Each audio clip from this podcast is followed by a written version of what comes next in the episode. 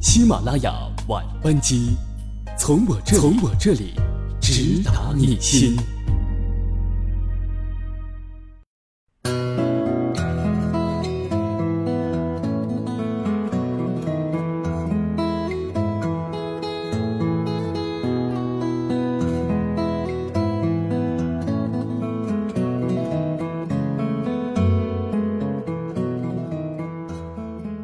各位好，欢迎各位在每周三晚上八点三十分到九点准时收听我们的喜马拉雅晚班机，我是阿迟。今天要和大家分享的文章叫做《下班后忙什么决定你一生的高度》。文章作者李娜，分享于微博阅读手册。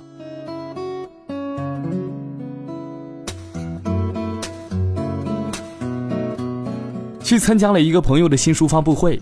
在一个大学的阶梯教室里，现场气氛轻松愉快。两百多个人的教室里座无虚席，甚至连门口也挤满了人。读者们兴致很高。后来的提问环节，一个个险象环生的问题都被他轻松幽默的化解，给出的建议也是推心置腹的诚恳，赢得了不少的掌声。我很难想象。两年前那个忧虑又迷茫，不知道人生方向在哪里，下班后不是兀自发呆，就是流连于网吧的他，如今成了畅销书的作家，找到了他人生的坐标和生活的主旋律。记得我们认识的时候，那是一个冬天，他刚刚结束一段感情，正处于人生的低谷，工作呢也做得百无聊赖，在一个大公司里做了五年的会计。激情都快被磨光了，每天机械的重复让人心生厌倦，每天枯坐着等着下班。下班回到家也无事可做，有的时候会在客厅里看电视，直到所有频道都没有节目了；有的时候会连续打一个游戏直到通关，觉得也很是空虚。更多的时候到楼下小酒吧去喝一杯。看着形形色色的人群，思绪不知道飘到哪里。有一天，他去听了一场演讲，演讲的那个女孩是靠着下班后的几个小时自学插画，一年后成了颇有名气的插画家，和朋友一起开了工作室，事业也做得风生水起。久违的被点燃的感觉，让他觉得不能再这么混日子下去了。他必须做点什么了。于是他开始回溯，有什么事情是他一直喜欢却没有尝试的呢？他想到了写小说。小时候的他就很喜欢编故事，他的脑袋里似乎有个虚拟的世界，在那个世界里，他策马奔腾，呼朋唤友，无拘无束。第一篇小说发布在豆瓣上，他就被编辑推荐到了首页。于是便受到鼓舞，每天下班之后的三四个小时，他就纵情驰骋在他虚构的世界里，设置了一个又一个的人物，给他们安排了各自不同的命运。为了写得更好，他去报名参加了写作培训班。上课在外地，他就每周五乘火车赶到那个城市。上完周末两节课程，在周末晚上乘火车回来上班。虽然很辛苦，可是每次坐在火车上，看着车窗外移动的熠熠星光，他的心中热血沸腾着，觉得人生到处充满了希冀。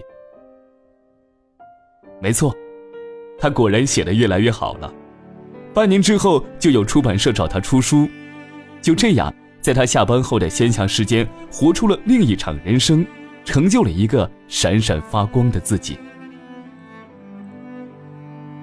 胡适先生曾经说过：“一个人的前程，往往全靠他怎样利用闲暇时间，闲暇定终身。”对这句话，我深感赞同。胡适就曾经总结自己一生的成就，谈及白话文。坦言，完全是业余时间的充分利用。那个时候，他一天要做十几份兼职，但每当空闲休息的时候，便会思索如何让普通大众都能听得懂自己的课。于是，在别人闲聊闲逛的时候，他让白话文占领了中国，成就了一番伟业。著名的编剧海岩，写了那么多畅销的电视剧，他的第一份职业竟然是北京第一监狱的伙夫。后来，他还成了企业家和一流的设计师，这都是在本职工作之外对闲暇时间的有效利用，在这些领域里做的探索和积累。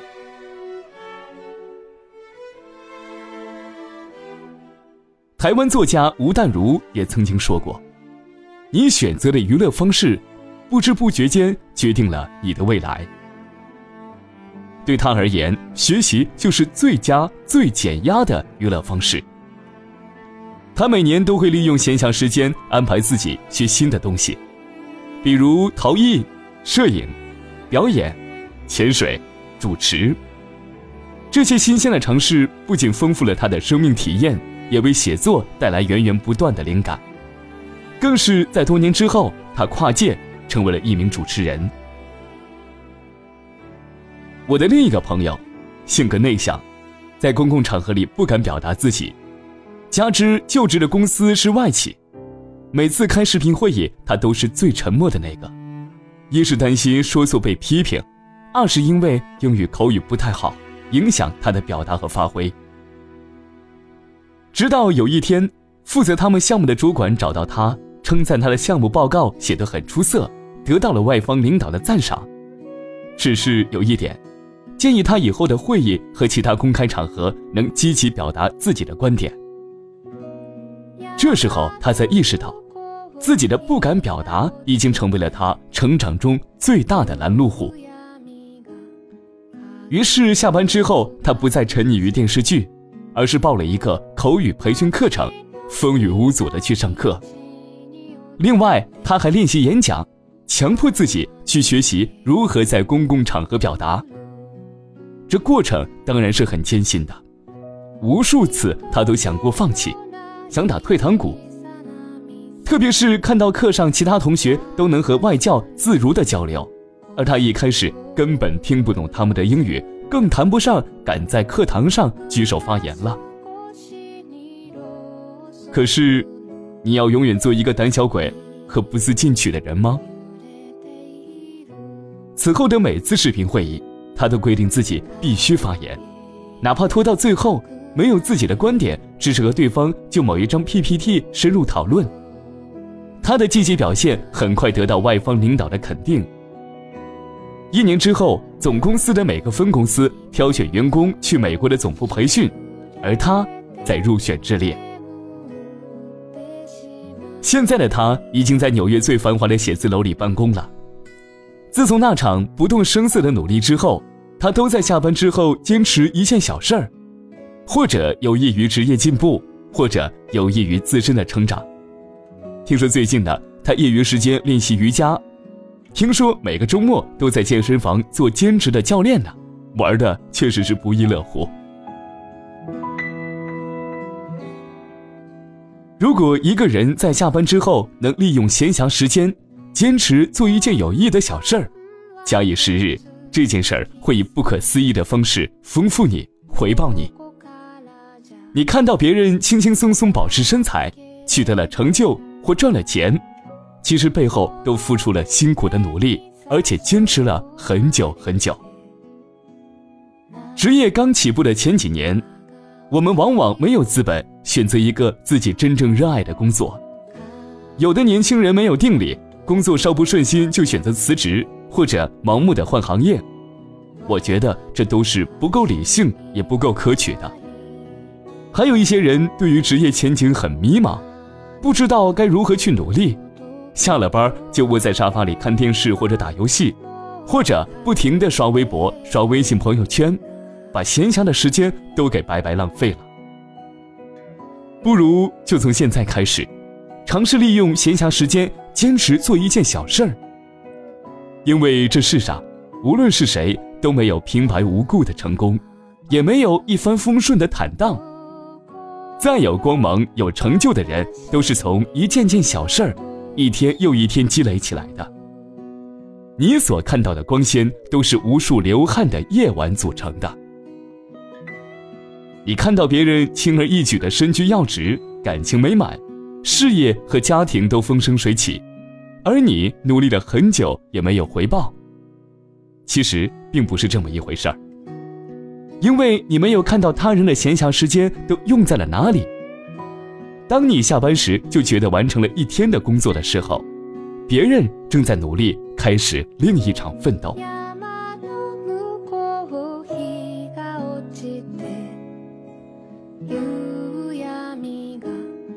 与其临渊羡鱼，不如退而结网。你的时间用在哪里，就会成为一个什么样的人。下班后忙什么？如何利用闲暇时间，决定你一生的高度。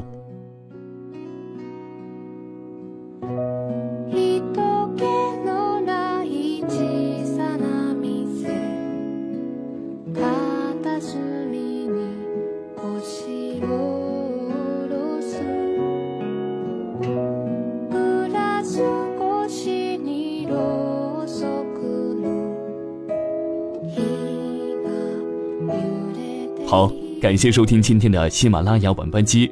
在周五，月月将和你相约。